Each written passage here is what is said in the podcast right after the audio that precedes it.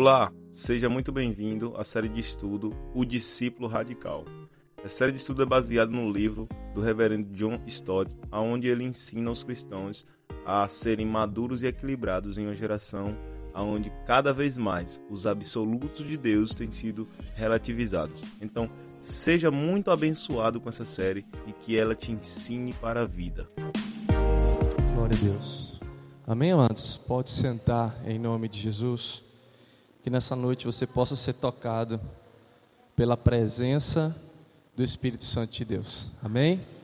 Que você hoje, independente de como você chegou, como o Nicolas acabou de ministrar, que você possa sentir o toque do Espírito Santo de Deus te chamando cada vez mais perto de ti, em nome de Jesus. Amém? E hoje nós vamos dar continuidade ao estudo que nós temos feito no livro de John Stott, o discípulo radical. E hoje nós vamos falar a respeito de maturidade, certo? E eu gostaria de pedir que você abrisse sua Bíblia no livro de Efésios, Efésios capítulo de número 4, do versículo 11 ao versículo de número 16. Todos abriram? Quem pode dizer um amém? Amém? Então vamos fazer a leitura. Diz assim a palavra de Deus. E ele mesmo deu alguns para apóstolos e alguns para profetas, e alguns para evangelistas, e alguns para pastores e professores. Para o aperfeiçoamento dos santos e para a obra do ministério, para a edificação do corpo de Cristo, até que todos cheguemos à unidade da fé e ao conhecimento do Filho de Deus, a homem perfeito, à medida da estatura da plenitude de Cristo, para que não sejamos mais crianças atiradas para lá e para cá e carregadas por todo o vento de doutrina, pela artimanha e pela astúcia dos homens, que ficam à espreita para enganar.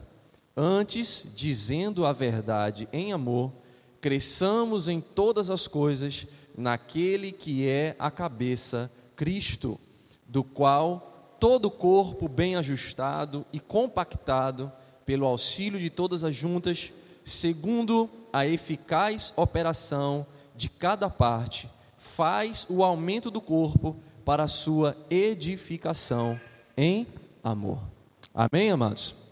Então hoje nós vamos falar a respeito de maturidade. Esse termo aqui, perfeição, né, no original, ele está querendo trazer a ideia, a ideia exatamente da maturidade, certo? Não é aquela perfeição de você não ter mais nenhum tipo de defeito. Isso aí nós não conseguiremos ainda alcançar esse tipo de perfeição caminhando aqui nessa terra, no corpo carnal que nós temos, onde a Bíblia diz que a carne luta contra o espírito, o espírito luta contra a carne, para que nós não venhamos a fazer aquilo que nós devemos, né? E o apóstolo Paulo também, ele vai dizer que aquilo que eu gostaria de fazer eu não faço, mas aquilo que eu não gosto, eu já estou pronto para fazer. Então isso é a realidade da vida de todos nós. Então nenhum de nós, nenhum ser humano vivo que passa aqui pela face da terra pode abrir a sua boca para dizer que é uma pessoa perfeita no sentido de sem pecado.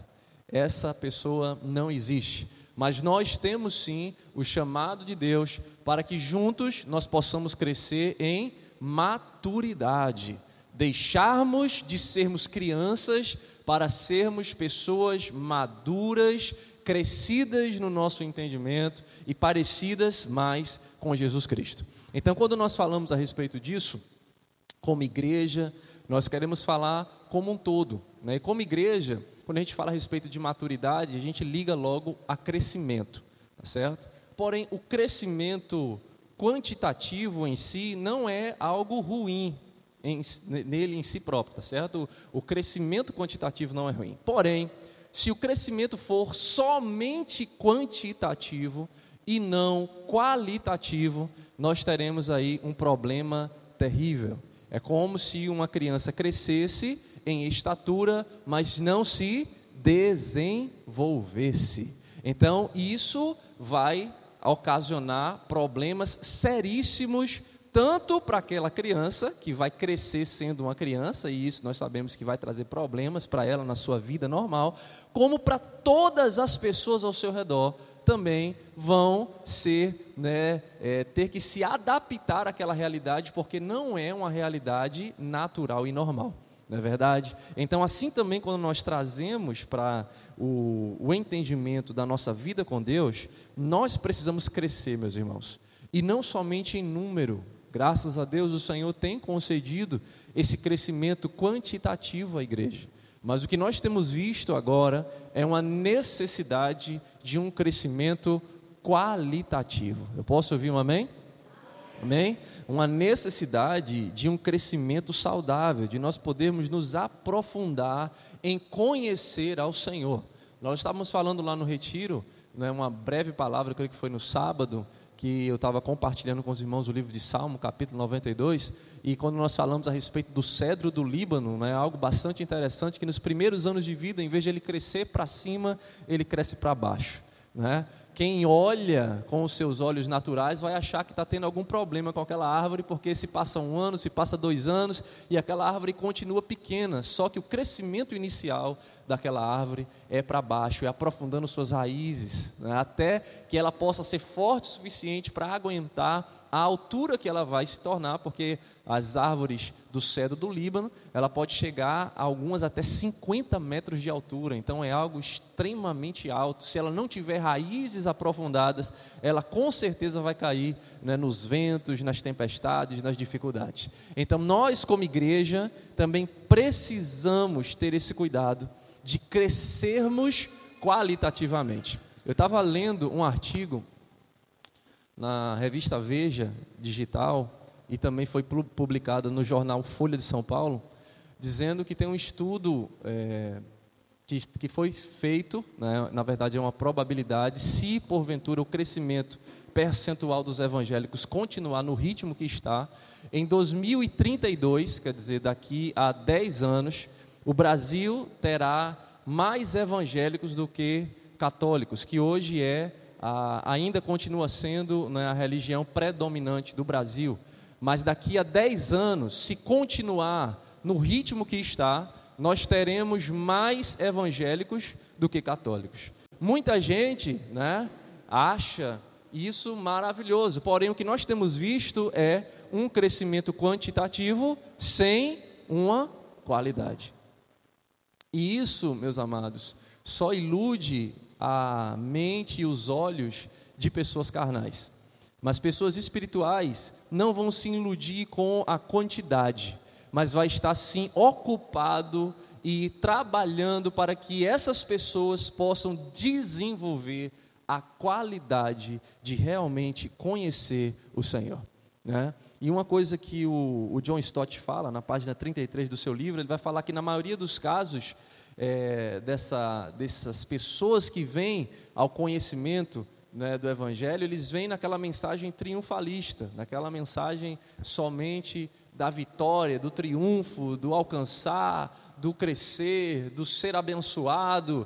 E é por isso que os números têm crescido tanto, porque a pergunta é muito simples, a matemática ela é muito simples. Quem aqui não quer bênção? Qual é o ser humano que não quer cura? Qual é a pessoa que quer viver no sofrimento?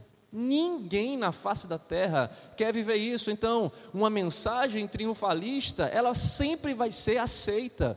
Porque se chega dizendo assim, olha, você faz isso e vai resolver seus problemas, todas as pessoas vão querer. Quem que não vai querer? Quem na sua sã consciência vai dizer: Não, eu não quero, eu quero viver aqui na dor, na doença, no sofrimento, na, na limitação. Ninguém quer isso. Então as pessoas estão se aproximando de um evangelho, não pelo desejo de conhecer o Senhor, mas elas estão se aproximando do evangelho procurando benefícios próprios.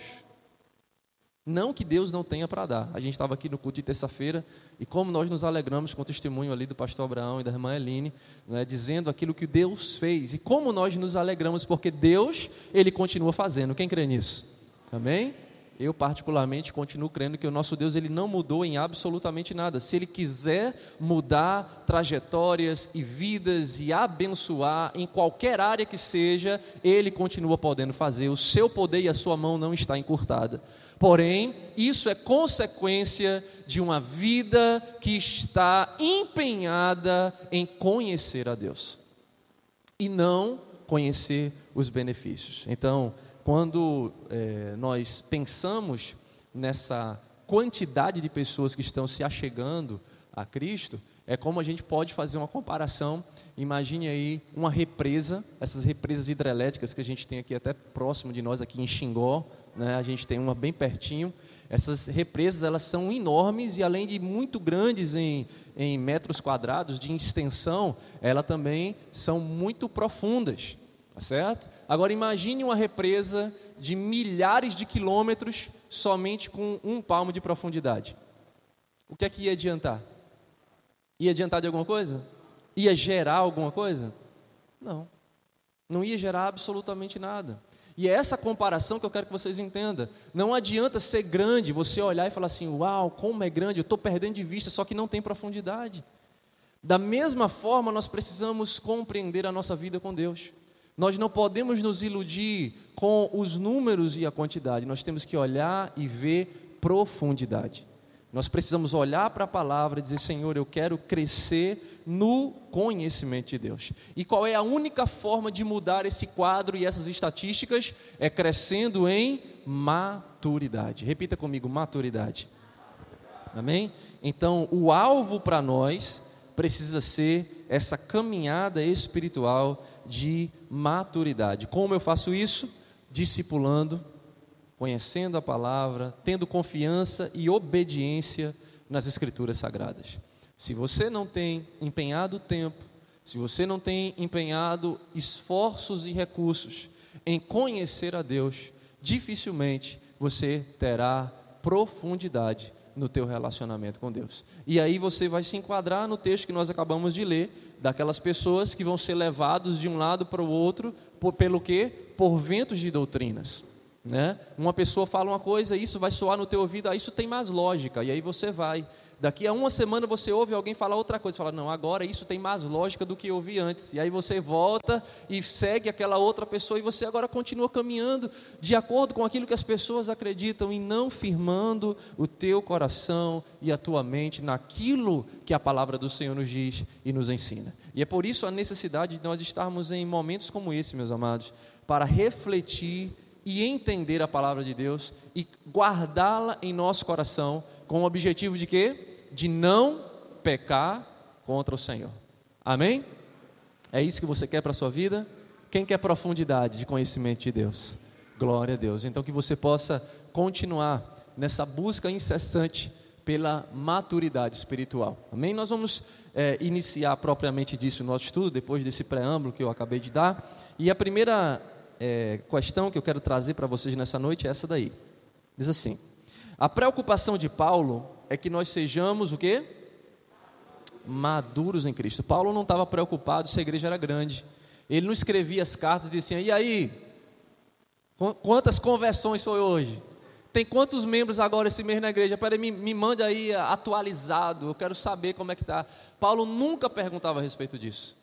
A preocupação de Paulo era saber se aqueles que estavam se achegando a Cristo, eles estavam crescendo no conhecimento de Cristo. Tá certo? Então, levando em consideração que existe diferentes tipos de maturidade, quer dizer, a maturidade física, a maturidade intelectual, a maturidade das emoções, a maturidade espiritual, etc, etc. Qual é a maturidade que Paulo está se referindo com a expressão que nós devemos chegar à medida da estatura da plenitude de Cristo. Como isso vai nos ajudar a definir a natureza e o alvo dessa maturidade? Que maturidade é essa que Paulo está falando? Que nós precisamos ter a maturidade, quer dizer, a estatura de Cristo. Que maturidade é essa? Dentre tantas que a gente pode alcançar, como a gente acabou de falar. Tem maturidade física, maturidade intelectual, maturidade emocional, espiritual. O que é que você entende disso? O que é que Paulo estava pedindo para a igreja? Cada vez mais ser parecido com Cristo. Em que área da vida, Ítalo? Fale mais alto para o pessoal ouvir. Em que? Todas. Em todas. Então, uma pergunta para você. Cristo, ele era somente maduro espiritualmente? Era só essa área que Cristo era maduro? Ele só era maduro espiritualmente, não é isso? Não. Você acredita que Cristo era maduro emocionalmente? Sim ou não? Você acha que Jesus Cristo era maduro fisicamente? Sim?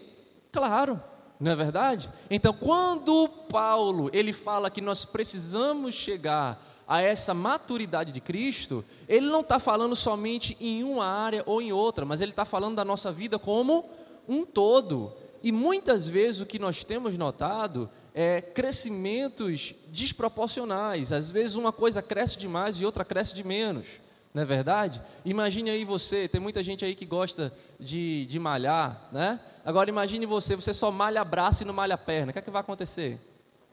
Um sorvete, né, Demerson? Um cone de sorvete, não é isso?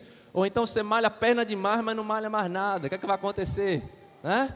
Então você vai ficar deformado, meu irmão.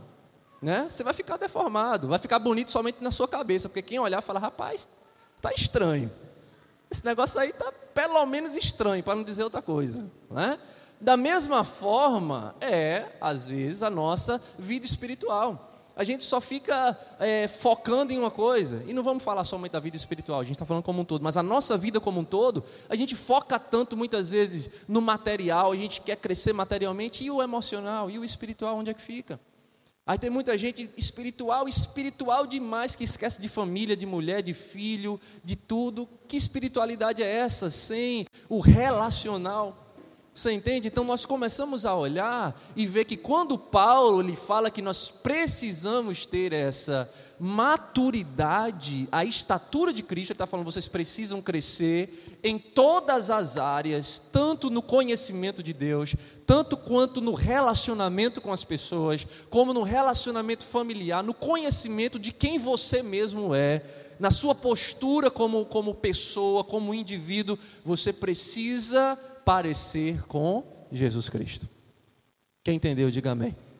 Então, o alvo, se nós tivermos uma resposta aqui, qual é o alvo da nossa maturidade? É sermos completos e maduros como um todo, e não somente em algumas áreas da nossa vida, certo? Porque muitas vezes alguns de nós temos uma propensão de dar uma atenção maior a uma área e esquecer de outras, tá certo? E nós precisamos ter esse olhar de dizer, Deus, até naquilo que eu não gosto, como eu fiz a, o exemplo da academia. Às vezes tem gente que realmente não gosta de malhar perna, tem gente que realmente não gosta de malhar braço, outro e cada um tem o seu jeito e o seu gosto. Mas se você quiser crescer de uma maneira correta, mesmo sem querer, você tem que fazer. É assim ou não é assim? Você tem que se submeter fazer, porque você sabe que somente fazendo aquilo é que você vai alcançar o objetivo. Da mesma forma é na nossa vida. Muitas vezes nós não gostamos de certas coisas que nós precisamos fazer, mas é para o nosso bem e nós precisamos nos submeter para que nós venhamos a crescer de maneira madura para a glória do nome de Jesus Cristo. Amém? Então, essa essa esse alvo de maturidade, essa plenitude de estatura tem a ver com tudo aquilo que nós fazemos e com todas as áreas da nossa vida. Eu separei aqui um trecho do livro né, do discípulo radical, que está lá no uma citação da página 36, que vai dizer assim: ó, estar em Cristo é estar relacionado com Ele de uma maneira pessoal, de uma maneira vital e orgânica. Nesse sentido, ser maduro é ter um relacionamento maduro com Cristo, no qual nós adoramos, nós confiamos, nós amamos e também obedecemos. Então, um relacionamento maduro, ele vai ter todas essas áreas. A área de adoração, que todo mundo gosta, é a mais, né? A gente adora, a gente louva, mas a adoração também com a vida. Em que termos? Na confiança, no, na expressão do nosso amor e também na expressão da obediência. Como eu posso dizer que eu amo se eu não obedeço? Como é que eu digo que eu amo a Deus se não obedeço às suas leis? Como eu digo que eu amo a Cristo se eu não submeto à sua vontade? Tem lógica isso? Não tem lógica. Então, quando nós realmente entendermos isso, essa profundidade que é esse relacionamento com Cristo, nós vamos submeter todas as áreas da nossa vida, não somente aquelas que para nós são lógicas, mas até aquelas que são mais difíceis e complicadas de ser realizadas. Nós vamos submeter isso à vontade de Deus e somente assim nós iremos crescer à estatura de Cristo Jesus. Amém, amados? Vamos agora para a questão 2. Questão 2 diz assim: Um dos grandes desafios que nós enfrentamos no cristianismo atual tem a ver com isso aí. Essa, essas letras vermelhas também é uma outra citação da página 37 que diz assim: Muitos cristos, entre aspas, estão sendo oferecidos nas religiões comerciais do mundo. E muitos deles são o quê? Diga mais forte. É verdade ou não é verdade? Tem muitos modelos de Cristo sendo oferecidos, mas a maioria são falsos. Cristos distorcidos e caricaturas, perdão, do Jesus autêntico. Veja, isso é muito forte, gente. Isso é muito forte. Tá certo? E aí a gente vai lembrar de um outro texto que vai dizer: nem todos aqueles que dizem Senhor, Senhor, que vai acontecer? Herdarão o reino dos céus. Em outras palavras, é o que John Stott está tentando explicar aqui, dizendo assim: tem muitas, muitos cristos que estão sendo oferecidos, mas a maioria deles são cristos genéricos, cristos distorcidos, que não tem absolutamente nada a ver com o Cristo que nós realmente devemos é, amar e servir. Então, como é que a nossa visão sobre Cristo, se ela é correta ou se ela é distorcida, pode influenciar na nossa busca pela maturidade cristã? Você acha que isso pode afetar a tua maturidade? Não, pastor, que nada. O importante é adorar a Deus. Não importa de que jeito. Você acha que a forma como você enxerga Jesus, isso pode afetar o teu crescimento espiritual maduro, sim ou não? Alguém tem dúvida disso? Porque, amados, a maneira como você conhece a Cristo vai afetar todo o teu relacionamento com Cristo. Então, se você conhece um Cristo diferente daquilo que realmente ele era, você está adorando outro Jesus, mas não o Jesus que nasceu da Virgem Maria, que cresceu, que foi crucificado, que morreu, mas ao terceiro dia ressuscitou e hoje está à direita do Pai. Você está, você está adorando um outro Jesus que foi te apresentado, menos aquele. E isso pode sim atrapalhar muita coisa e, inclusive, o teu crescimento e a tua maturidade cristã. Muitas pessoas que têm anos de caminhada com Cristo, continuam sendo crianças na fé, porque conheceram Cristo de maneira errada e acham que isso que eles conhecem de Jesus é Cristo Jesus, o Filho de Deus. Quando na verdade nós precisamos trazer esse conhecimento à luz das Escrituras, à luz da palavra se não se enquadra com aquilo que está aqui na palavra de Deus, meus amados, pode ser o Cristo mais lindo que você achar. Pode ser a coisa mais bonitinha que você gosta de ouvir. Não tenho nada contra isso. Só que você não pode dizer que é Jesus Cristo, Filho de Deus. Não é o Evangelho de Cristo Jesus que salva, purifica e que pode nos levar de volta ao Pai. Porque o Evangelho dele é único. Amém? Jesus não tem versões. Jesus não tem atualizações. O Evangelho de Cristo não pode ser atualizado, ele continua sendo o mesmo ontem, hoje e ele será o mesmo eternamente. Amém? Então não importa se você ouve da boca de um teólogo renomado, não importa se você ouve da boca de quem quer que seja, em qualquer né, denominação que seja a placa que está sendo pregada esse evangelho, precisa-se ser totalmente condizente com aquilo que está escrito nas Sagradas Escrituras. Posso ouvir um amém, meus amados? Diga, Giovanni. Pastor, então aquela frase clichê que tipo assim, Deus me deu uma revelação nova aqui. Isso é balela? Giovanni, veja só, deixar bastante claro para você. Tem um versículo, eu vou responder com um versículo, tá certo? palavra do Senhor vai dizer que se vier um anjo do céu e te falar um outro evangelho, uma outra mensagem, qualquer outra coisa que não esteja condizente com aquilo que já foi dito anteriormente pelos patriarcas, pelos profetas e pelos apóstolos, tem que ser considerado o quê? Anátema. O que é anátema? Amaldiçoado. pesada essa palavra, não é? Mas é Bíblia. Isso é bíblico. Eu aqui não estou inventando algo do que eu acho que é. Isso é bíblico. E o Senhor falou: se vier alguém trazendo uma outra revelação que choca com as verdades que o Pai já revelou através do seu Filho, nós não podemos seguir essa nova revelação, porque isso não provém de Deus. Agora sim, né, como os irmãos, talvez eu nunca tenha falado isso abertamente, os irmãos vão aí agora né, descobrir, eu sou continuista, né? Respeito os nossos irmãos cessacionistas, mas eu sou continuista particularmente, tá certo? E eu acredito que Deus pode continuar falando com o homem. Só que tudo aquilo que Deus falar com o homem, ele não pode chocar com aquilo que ele já disse. Porque todo o nosso padrão de fé e toda a nossa fé está alicerçada sobre esse fundamento. Se não estiver nesse fundamento, essa revelação não é de Deus, meu irmão. E eu digo isso sem ter medo, como eu falei para vocês, não importa. Ah, mas sou o pastor fulano, a mim não me importa. A mim não me importa. Porque eu mesmo falo para vocês aqui, se vocês começarem a ouvir dessa pessoa qualquer coisa que tiver contrária a isso, vocês saiam daqui e não voltem nunca mais. Não voltem nem para cá para dar satisfação. Vá-se embora, porque sua alma vale mais do que o mundo inteiro. Tá certo?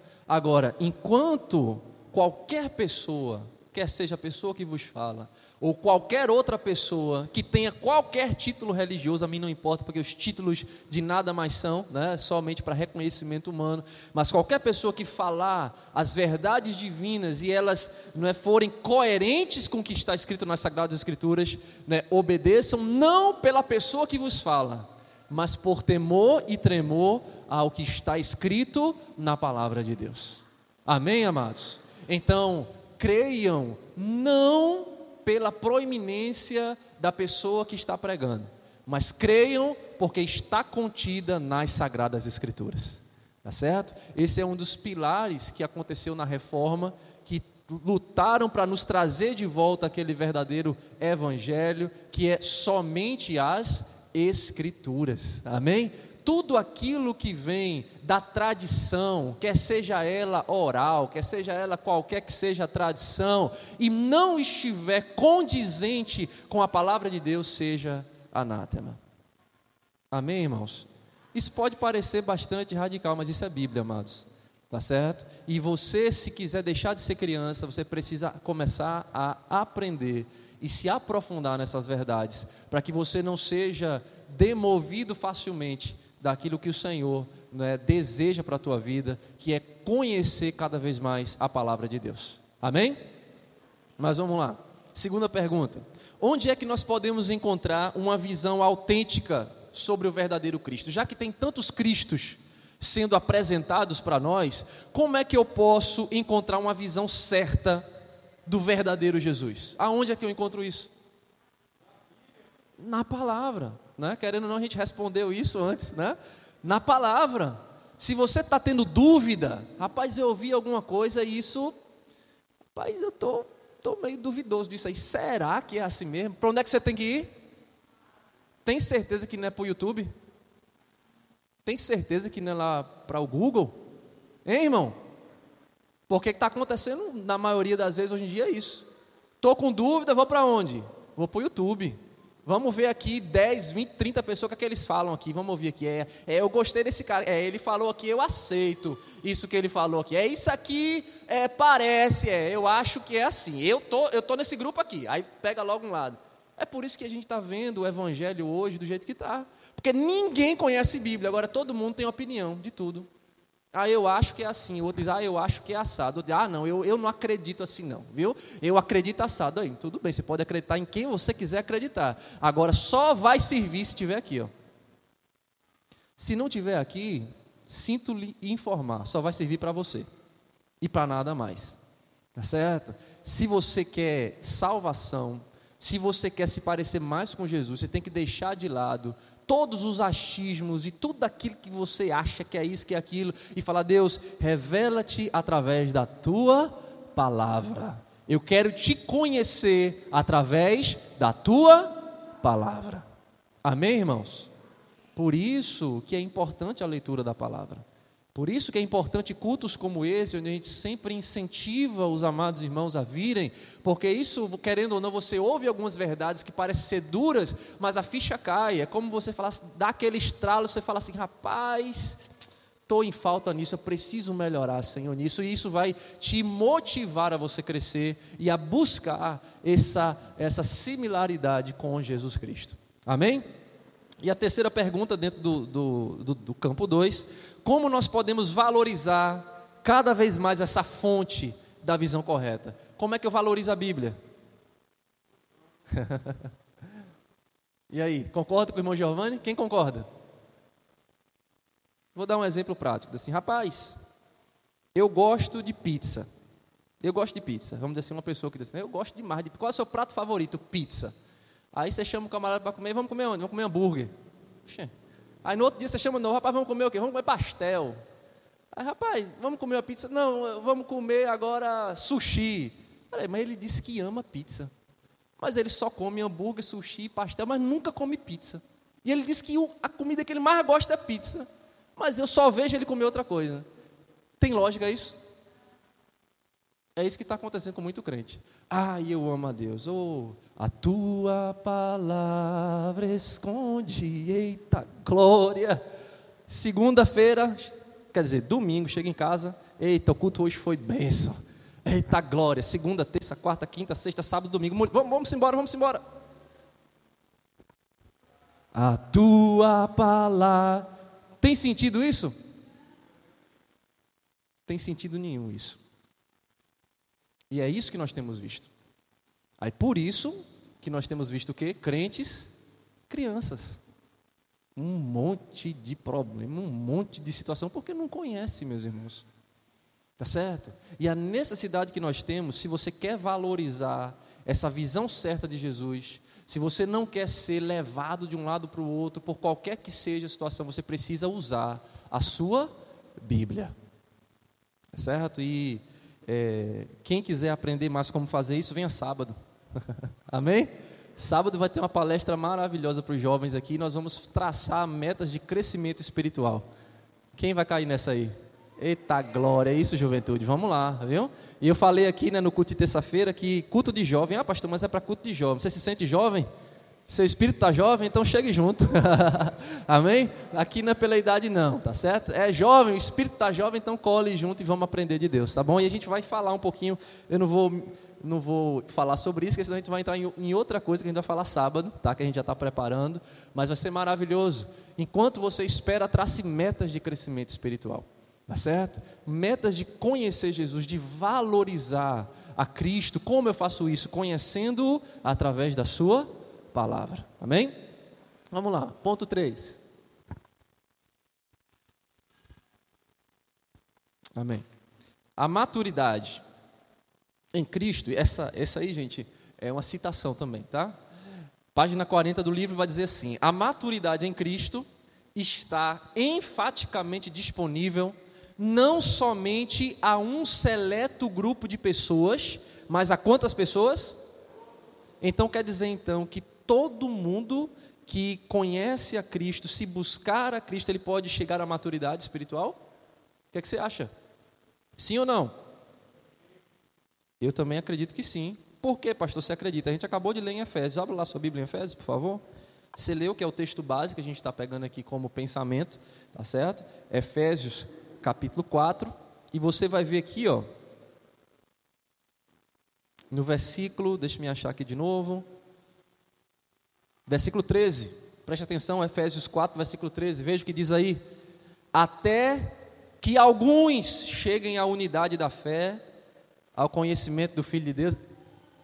Poxa, irmão, não é assim não sua Bíblia? E está dizendo o que sua Bíblia aí? Ah, ô oh glória. Até que todos todos cheguem a essa maturidade. Tá certo? Então, isso, gente, né, vamos lembrar da história da igreja. Lá na história da igreja vai nos dizer o quê? Que teve uma época que somente o clero tinha acesso a conhecer a palavra, a ler a palavra, e eles manipulavam a palavra ao seu bel prazer e faziam que as pessoas obedecessem de maneira cega ao que era dito, por quê? Porque era somente reservado a um grupo seleto de pessoas o conhecimento das Sagradas Escrituras. Mas a partir do momento que as Sagradas Escrituras elas chegaram a todos nós, o que, é que acontece agora? Todos nós temos essa facilidade de poder conhecer, conhecer e chegar à maturidade. E a gente vê que essa foi uma das coisas que foram desvirtuadas na caminhada da igreja, porque aqui Paulo está falando muito antes de ter sido instituída qualquer é, instituição cristã. Né? Aqui foi realmente o, os primórdios da igreja e o Senhor já falava através dos seus apóstolos, dizendo assim: essa maturidade, esse conhecimento, ele não deve ser de detenção de somente algumas pessoas, não é somente o pastor que é ungido de Deus, que não toqueis e não fale nada porque é o pastor, não. O conhecimento, a revelação do Senhor, o ser parecido com Cristo, a maturidade é para todos nós. Amém? Então isso significa, meu amado irmão, que você não pode esperar de quinta em quinta-feira para poder pegar um texto como esse e refletir mais profundamente na palavra. Você tem uma responsabilidade de pegar a palavra do Senhor e dizer: Senhor, eu posso não ter todos os conhecimentos e ferramentas teológicas, mas eu tenho o teu Espírito Santo no meu coração. Abre a minha mente e me faz compreender a tua palavra. Amém, irmãos? Nós precisamos amar a palavra de Deus. Nós precisamos procurar nela, porque é nela que nós vamos ter palavras de vida eterna, é nela que nós vamos encontrar o testemunho de Jesus Cristo. Amém? Quem vai buscar amar a Deus mais e mais através da palavra? Amém? Então vamos dizer aqui, vamos, vamos continuar.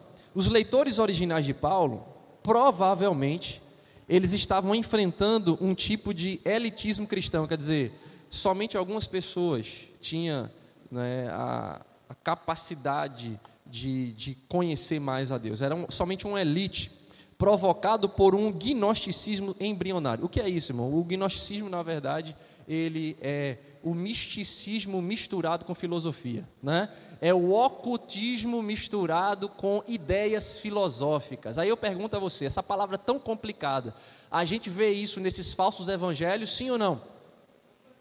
Vemos ou não vemos muito misticismo, muito ocultismo, muitas palavras de efeito, né, umas filosofias que eles pegam como palavra, isso é forte. Aí pega aquela palavra de efeito, né? Todo mundo, uau! Isso aqui que fulano disse, aí todo mundo fica repetindo aquela frasezinha de efeito, né? Com um misticismo junto com a água, com o sal, com sei lá o que mais. Mistura tudo isso e todo mundo fica de boca aberta. Era isso que estava acontecendo lá num grupo de pessoas. Tá certo? Esse misticismo misturado com espiritualidade, misturado com filosofia, estava virando uma bagunça. Então, isso que a gente vê hoje em dia, isso não tem nada novo, não. Tem nada novo, só mudou o nome. Né? Que agora tem vários nomes de igrejas que são, vamos dizer assim, novas. Mas a ideia já vem ó, de muito tempo. Agora, como é que eu vou sair disso e não cair nessas armadilhas? Se eu não conheço se eu não conheço a palavra. Eu preciso conhecer a palavra. Diga, Giovanni. Pastor, eu tenho uma pergunta aqui para a gente refletir. Né? No meio de tanta incerteza para quem está aleatório acerca do que a gente vê hoje aí fora na religião e na religiosidade, seria coerente dizer que é como se a pessoa que é imatura estivesse andando num beco escuro três horas da manhã numa favela, no Sim. meio desse falso evangelho? Sim, está correndo um sério perigo. Está correndo um sério risco. Tá certo? O que Giovanni está né, querendo falar aí com essa comparação é querendo dizer assim: olha, essas pessoas estão achando que estão vivendo tranquilamente, mas estão correndo um sério risco espiritual. Tá bom? Por isso que nós precisamos conhecer a palavra de Deus. Quanto mais nós conhecemos a Deus, a palavra do Senhor vai dizer o quê? Luz lâmpada, perdão, lâmpada para os meus pés é o quê? E luz. Então, o que é que vai iluminar o meu caminho? O que é que vai iluminar a minha vida? O que é que vai trazer claridade para eu saber onde é que tem uma pedra para não tropeçar, onde tem né, um buraco para eu não cair? É o quê? Opa, acho que me, me animei muito aqui, ó, pastor. O púlpito é diaclírico, viu? né? Então, assim, é a palavra. É a palavra. Aí você nota pouco, infelizmente, onde está a tristeza do nosso coração muitas vezes. É, em muitos locais, isso aqui é pouco utilizado. A maioria das pessoas que estiverem envolvidos em um evangelho assim, se você chamar para um culto desse, ele vai falar que, rapaz, que igreja, aquilo ali é uma geladeira. É assim ou não é assim? Porque a gente já tem essa fama, né? Rapaz, aquilo ali é um freezer. Que lugar é aquele? Que negócio é aquilo? Não, o negócio aqui não tem o Espírito Santo, não. Ali não tem Espírito Santo, não. Porque a mentalidade é o quê? Qual é a mentalidade? A mentalidade não é o do conhecimento. O conhecimento da palavra é que vai trazer para nós, aleluia, ver, o verdadeiro entendimento do que realmente é um avivamento. Amém, amados? O avivamento verdadeiro, ele vai estar sempre, primeiramente, alicerçado onde? Na palavra de Deus, irmãos. Não existe avivamento sem palavra. Isso vai ser mover, isso vai ser qualquer outra coisa, mas o verdadeiro avivamento, ele vai ser sempre cheio da palavra de Deus. Como é que nós devemos combater essa atitude onde quer que ela apareça? Se começar agora as pessoas querendo trazer essas misturas para dentro de onde nós estamos, para a nossa vida, para a nossa congregação, para aquilo que nós vivemos, como é que a gente combate isso? Com o quê? Com a palavra e com amor. Entenda isso, ninguém está falando aqui de soberba ou de falar, ah, porque não? Porque muita gente às vezes realmente amam a Deus, mas não sabem. Eles realmente fazem aquelas coisas com, com muita devoção. Eu conheço gente que faz coisas absurdas, mas, mas ele está fazendo para Deus mesmo. Entendeu? Ele não está falando ali para outra pessoa, para não. Ele faz aquilo ali e ele acha que aquilo ali realmente é algo que ele está fazendo para Deus e está fazendo algo assim, uau, que mara Deus agora deve estar tá lá, uau, filho, né? Na mente dele é isso. E a gente tem que olhar para essas pessoas e ter compaixão. E como é que a gente vai fazer isso? Como é que a gente vai chegar lá? Ah, irmão, você está errado. Você vai. Não, irmão. Não é assim que a gente vai chegar, não. Mas com amor e dizendo, irmão, Vamos, vamos, vamos ler a Bíblia comigo, vamos lá, vamos, vamos ler um texto da palavra. Deixa eu te mostrar uma coisa interessante aqui na palavra. Vê o que está escrito aqui na palavra de Deus. Abra a tua Bíblia aí para te mostrar uma coisa. Leia aí para mim tal versículo. Entendeu? É a palavra de Deus que vai começar a entrar na mente da pessoa. E quem é que convence a pessoa do certo ou do errado? Espírito Santo. Tá certo? É por isso que tem muita gente aí revoltada e não quer entrar em locais como esse, porque nós queremos tomar às vezes do Espírito Santo. A gente quer abrir a cabeça do cara, quer colocar o evangelho de todo jeito, e a gente dá logo uns gritos, uns tapas, e diz logo do inferno, do diabo, não sei o que, que você agora está perdido. Aí o camarada sabe uma coisa, rapaz, desaparece daqui, que eu não quero nem falar com você mais. Né?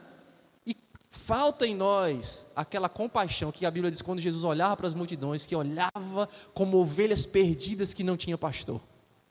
E Jesus fazia o quê? Tinha compaixão.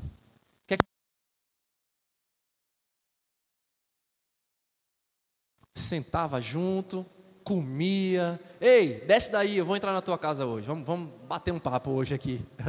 Era assim que Jesus fazia. Oh, entrou lá na casa daquele pecador, entrou na casa daquele publicano e estava nem aí. Peraí que vem cá, senta comigo, vamos bater uma prosa aqui. Vou, vou falar de você do Evangelho de Jesus. Aleluia. Amém? É assim que nós precisamos ser. Essa é a maturidade de Cristo. É isso que o Senhor espera dos filhos. É isso que o Senhor espera de nós. E não a gente está pegando briga no YouTube, né? guerras teológicas no Instagram. Deus não está querendo nada disso, não, irmão.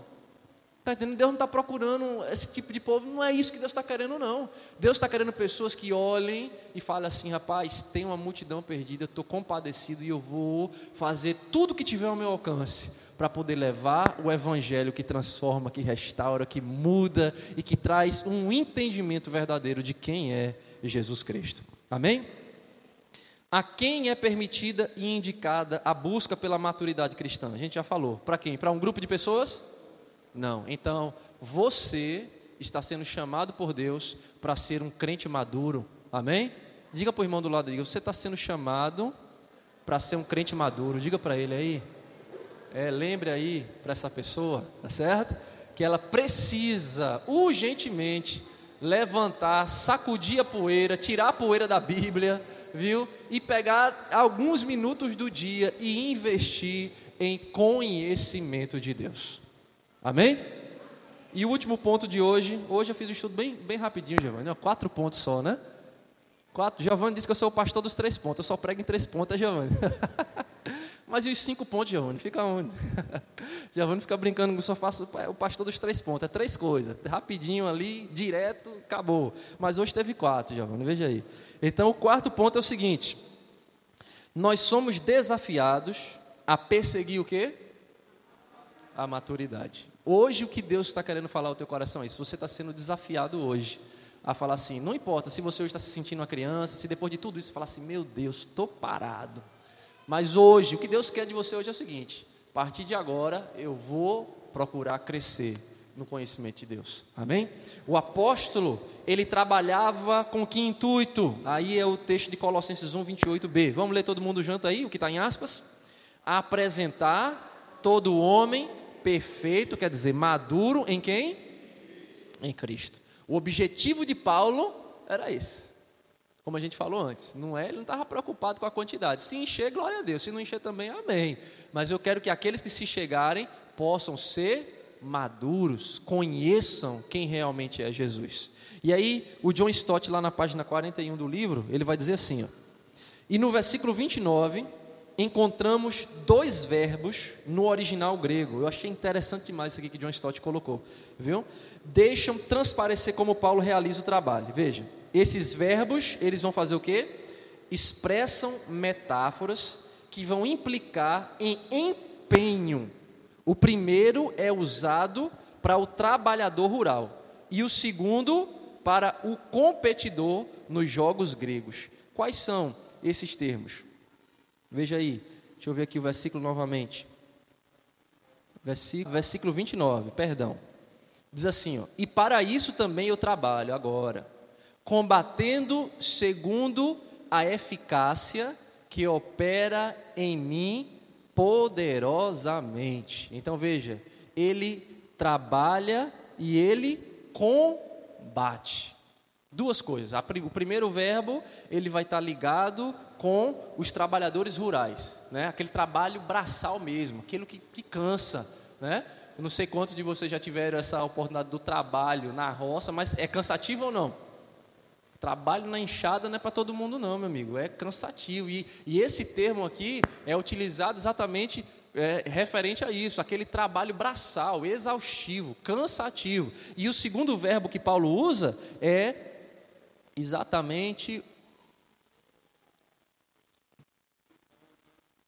o trabalho e o combate, quer dizer, a luta.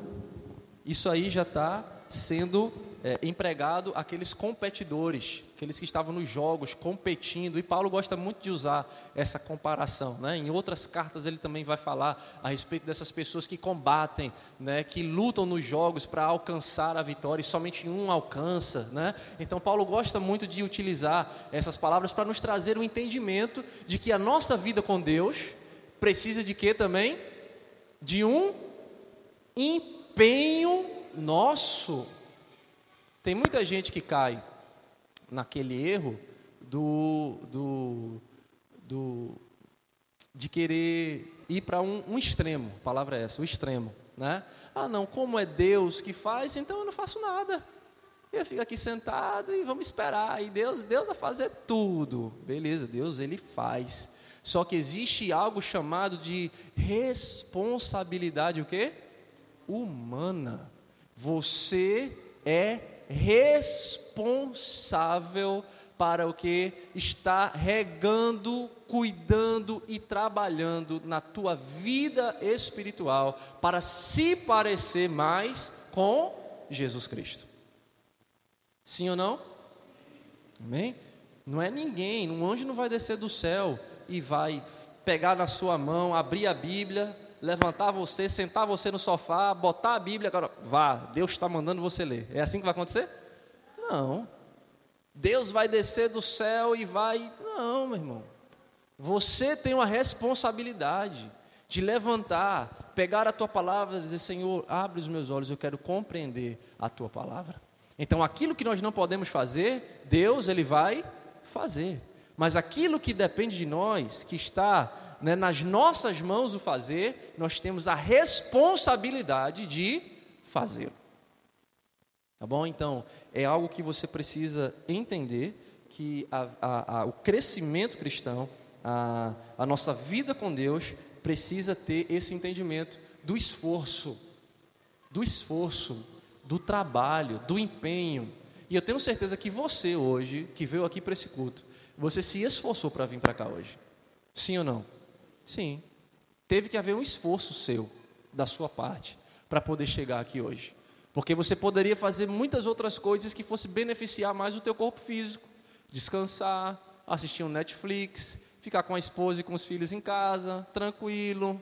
Amanhã você tem dia de trabalho, corrida. Então você tinha muitas coisas para falar assim, rapaz, eu não vou não. E você teria boas desculpas, vamos dizer assim. Mas você falou que não, mas é necessário. Mas eu preciso. E você fez o quê? Se esforçou. E você chegou até aqui. E você está ouvindo tudo isso para te motivar a continuar trabalhando e se esforçando em conhecer o Senhor. Se você não fizer isso, meu amado irmão, você vai continuar estagnado na tua vida com Deus. Tá certo? E aqui, para nós terminarmos, o que nós podemos aprender aqui com o apóstolo? Sobre o necessário equilíbrio entre o esforço pessoal e a dependência de Deus. Acabou que eu já falei, né? Mas o que é que a gente aprende? Deus, ele sim vai realizar muitas coisas em nós que foge o nosso controle e as nossas atitudes. Nós não temos condições de fazer, é Deus que vai fazer. Mas muita coisa também pode chegar para o lugar a partir do momento que eu me dedicar, eu me esforçar e eu trabalhar para buscar esse conhecimento do Senhor. Amém? Certo? A segunda pergunta: como essas duas dimensões têm se expressado em seu serviço do reino de Deus? Como é que isso tem sido manifestado na maneira como você tem servido a Deus? Será que você tem esperado somente que Deus faça, Deus faça, Deus faça? A gente estava até conversando com uma pessoa e a pessoa falou assim: Não, mas eu, eu vou orar, quem sabe eu vou fazer. Eu falei assim: Olha, é, irmão, você pode até orar, só que a verdade é que você já sabe o que tem que fazer. Então, para que, que você vai orar? Você está entendendo? Tipo assim, a pessoa já sabe o que tem que fazer. É dizer, é, pastor, mas eu vou orar. O que, que você vai orar para quê? Se Deus já falou, se você já sabe o que tem que fazer, para que, que você vai orar? Foi a mesma coisa que Moisés chegou lá na frente do mar vermelho e, ô oh, Senhor aí, Deus, Moisés, por que, que você está orando? Por que você está falando comigo? Diga ao povo que faça o quê? Marche. Você não tem que me perguntar mais nada, não, Moisés. Você não já sabe o que é para fazer? Vamos embora, Moisés. Caminha, rapaz. E muitas vezes é a gente, a gente sabe o que tem que fazer, fala, não, mas eu vou orar. É para dar tipo assim, dar uma de espiritual, né? Para não dizer que a gente não quer fazer. A gente não quer fazer, a gente fala, é, mas não tem nada não, meu irmão, eu vou orar. Que orar, que conversa nenhuma, você não quer fazer. Diga logo, irmão, eu não vou fazer não, não estou afim não. Fica mais bonito, né? Fala, olha, meu irmão, eu entendi, eu concordo, mas não estou afim. Pronto, verdade, maravilhoso. Mas não, vou orar. Quer dizer, você não está querendo dizer a verdade, certo? Porque você já sabe o que é para fazer. Então tem muita gente paralisado nisso. Ah, se Deus tocar no meu coração, que conversa é essa, meu irmão? Está entendendo? Você já sabe. Você não já sabe o que tem que fazer, então como é que Deus tem que tocar o quê? Na verdade, seu coração é duro e obstinado. Você que não quer fazer. Está entendendo? Cuidado não para Deus não chegar e não dar uma coxa maior em você. Não é Deus tocar no coração, não, meu irmão. Tá certo? Agora, a palavra do Senhor vai dizer que as coisas que nós não sabemos, que são ocultas, essas coisas são para quem? Sim, aí sim. Está oculto, então eu vou fazer o quê? Orar. Aí está certo. Está oculto, eu não estou sabendo, não estou entendendo, não sei como resolver. O que é que eu faço? Eu vou orar. Senhor, não tenho a mínima ideia, não sei o que é, não sei de onde vem, Senhor me ajude, Deus abra o meu entendimento, Senhor esclareça, me mostre, me guia aí, ó, glória a Deus. Mas uma coisa que você viu, você sabe que tem que fazer, você não, não quero fazer não, Deus toque no meu coração, ô meu irmão, pode ter certeza que o negócio vai ficar meio complicado, certo? Então hoje, entenda esse, esse equilíbrio, tem muita gente descompensada e desequilibrada, exatamente por não entender isso. As coisas que já foram reveladas, Deus já revelou para você. Se você já sabe, é porque Deus já te mostrou. Se você já está vendo que tem que fazer, é porque Deus já abriu seus olhos. Olha, filho, está vendo ali, ó? É ali, vá. Você está esperando que Deus faça mais o quê? Tem nada que orar. Vai lá e diga assim: agora você vai orar para dizer, Deus me fortaleça, me capacite para que eu possa realizar da maneira como tu queres e não do meu jeito. Aí é diferente. Aí a oração se enquadra. Mas a oração para convencimento de fazer ou não, não, Deus já falou que é para fazer. Tá certo? Então nós precisamos entender essas duas dimensões, porque tem muita gente às vezes ou no extremo de uma ou no extremo de outra. Ou tudo quer fazer quando na verdade não é para fazer o trabalho de Deus, ou às vezes é para fazer e não faz, fica querendo que Deus né, mande outro, faça de outro jeito, e fica somente orando, orando, e na verdade as coisas nunca acontecem. Tá bom? Então que Deus possa nos abençoar e nos ajudar a chegar a essa maturidade cristã, que é onde o Senhor deseja que todos nós cheguemos. Tá bom? Então nesse capítulo, John Stott ele vai definir maravilhosamente a Bíblia como o livro que pode ser descrito como o retrato que o Pai fez do Filho e colorido pelo Espírito Santo. Olha que coisa linda, hein? Ele está falando assim: a Bíblia é o livro que o Pai fez de Jesus e o Espírito Santo coloriu o livro. Olha que coisa linda, né? Muito poético, na verdade, essa frase de John Stott. Mas é isso. Quer conhecer Jesus? Leia a Bíblia. Quer realmente conhecer como ele é, o que ele faria, o que ele, o que ele espera de você? Leia a Bíblia. De fato, a Bíblia é a fonte por excelência onde nós podemos conhecer o Jesus autêntico. Aí ele vai falar lá na página 38. A Bíblia é repleta de quem? Sim ou não? Qual é o tema central das Escrituras? Não é Cristo? É Jesus. Se você pegar Levíticos, você vai ter Jesus, né? Se você pegar Daniel, você vai ver Jesus. Se você pegar Isaías, você vai ver Jesus. Lá em Gênesis, você vai ver Jesus. E no Novo, em todo lugar, você vai ver Jesus. Então, a Bíblia se trata de Jesus. Quer conhecer o Jesus correto? Leia a Bíblia. Quer conhecer realmente Jesus? Leia a palavra. Como é que você avalia a sua dedicação no estudo das Escrituras? Não precisa me responder, a gente está terminando, é para que você faça uma reflexão. Como é que você hoje avalia o seu estudo da palavra, sua leitura da palavra? Ele tem sido abrangente, quer dizer, você tem estudado somente a palavra, você tem estudado a palavra toda, você está somente no livro de Salmo? Eu tenho muito, muito cristão que eu conheço que fala assim: Eita, vou ler a Bíblia hoje. Vai lá no Salmo, Salmo, vamos aqui que é rapidinho. Aí vai ler um texto. Aí no outro dia, eu não sei o que ler, vou ler o quê? Salmo. Vai lá para Salmo de novo, Salmo. Aí, em uma semana, eita, vou ler a Bíblia hoje. Vou ler, rapaz, não sei o que eu leio, não vou para onde? Salmo. E só Salmo, né? E aí é um estudo só de uma coisa só, não sai dali. E você precisa o quê?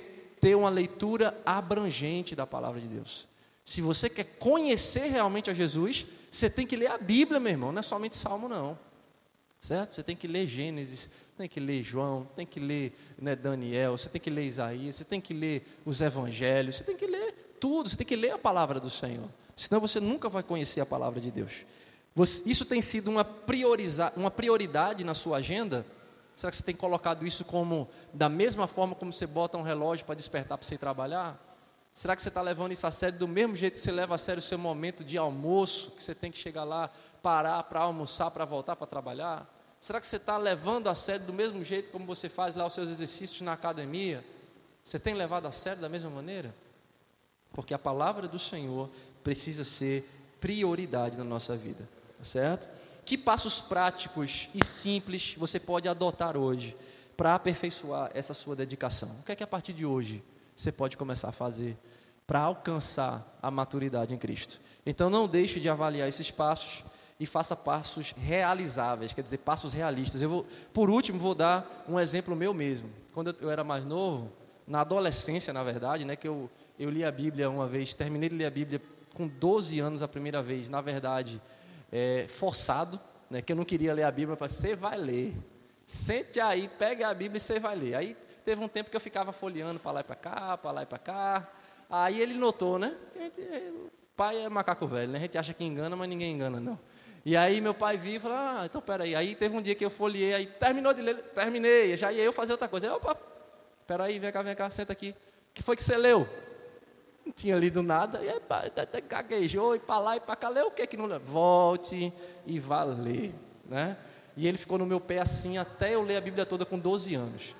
Fiz chateado. Hoje eu digo glória a Deus, porque eu tinha um pai cri-cri que pegava no meu pé e me mandava ler a palavra do Senhor. Aí depois que eu terminei de ler a primeira vez, aí fiquei na, rapaz, eu li a Bíblia toda. Eu mesmo fiquei sem acreditar, né, que eu não queria ter feito aquilo, fiz forçado. Falei, rapaz, eu li a Bíblia toda, pronto. Depois disso, meu irmão, aquela sede, rapaz, eu vou ler de novo. Eu vou ler. Aí começou a ler agora sem forçar. Eu agora comecei a ler, falei, eu quero ler de novo. Que aí ficou aquele rapaz, eu li, li tudo, só que eu li forçado. Tem coisa que eu nem li forçado, nem lembrava. Eu vou ler de novo. Aí foi lá e comecei a ler de novo. Né? E aí isso, quando você começa a fazer algo, mesmo que seja contra a tua vontade, o Espírito de Deus diz que a palavra de Deus nunca volta vazia. Quem crê nisso, diga glória a Deus. Amém? Então não volta vazia, não, meu irmão palavra de Deus, ela sempre vai fazer aquele propósito pelo qual Deus quer que ela faça. Agora você precisa se dispor a lê-la. Amém? É necessário que você se disponha a ler a palavra do Senhor, porque senão não adianta você só ficar, ah, pastor, ore, fulano ore, fulano, não. Pegue a palavra, lê, diga, Senhor, eu quero conhecer eu quero aprender, eu quero viver, eu quero te ouvir, eu quero saber mais de ti. E aí você vai ter um relacionamento pessoal com o Senhor. Amém? Mas eu acabei contando minha história e não terminei dizendo o porquê. Porque na verdade eu estou falando para você que, olha, faça passos realistas. Porque depois que eu contei essa história que eu não queria ler e li, aí eu comecei agora a ler porque eu queria. Aí eu botei uma meta. Vou ler 10 capítulos por dia, olha dez capítulos por dia que eu vou ler agora, e agora eu vou ler. E comecei lendo. Primeira semana, segunda semana, terceira semana, já tinha dia que não dava, aí lia oito, lia sete, lia seis, aí foi diminuindo. Por que, que eu estou dizendo isso para você? Às vezes a gente está tão empolgado, fala, agora vai, agora eu vou fazer, tomar vergonha na cara, só que a gente bota um, um passo lá grande que a gente não consegue fazer. Seja realista, certo? Seja realista, não precisa você fazer o que você não pode, não. Pai, estou parado, estou devagar, vou começar aqui devagarinho. Quem está vindo no culto de, de oração, duas terças-feiras seguidas, já leu dois livros da Bíblia. Foi ou não foi, irmã Ana Paula? Dois livros da Bíblia. Qual, pastor? Terceira João e Judas. um capítulo só, mas leu. Amém? Comece assim. Comece de pouquinho. Comece de pouquinho, comece devagarinho, mas faça, mas leia, e você vai ver que pouco a pouco o Espírito Santo de Deus vai colocando aquele desejo, aquela sede de você conhecer mais o Jesus da palavra de Deus. Amém? Então vamos ficar de pé, vamos agradecer a Deus por esse estudo, e eu espero que você tenha sido abençoado com ele.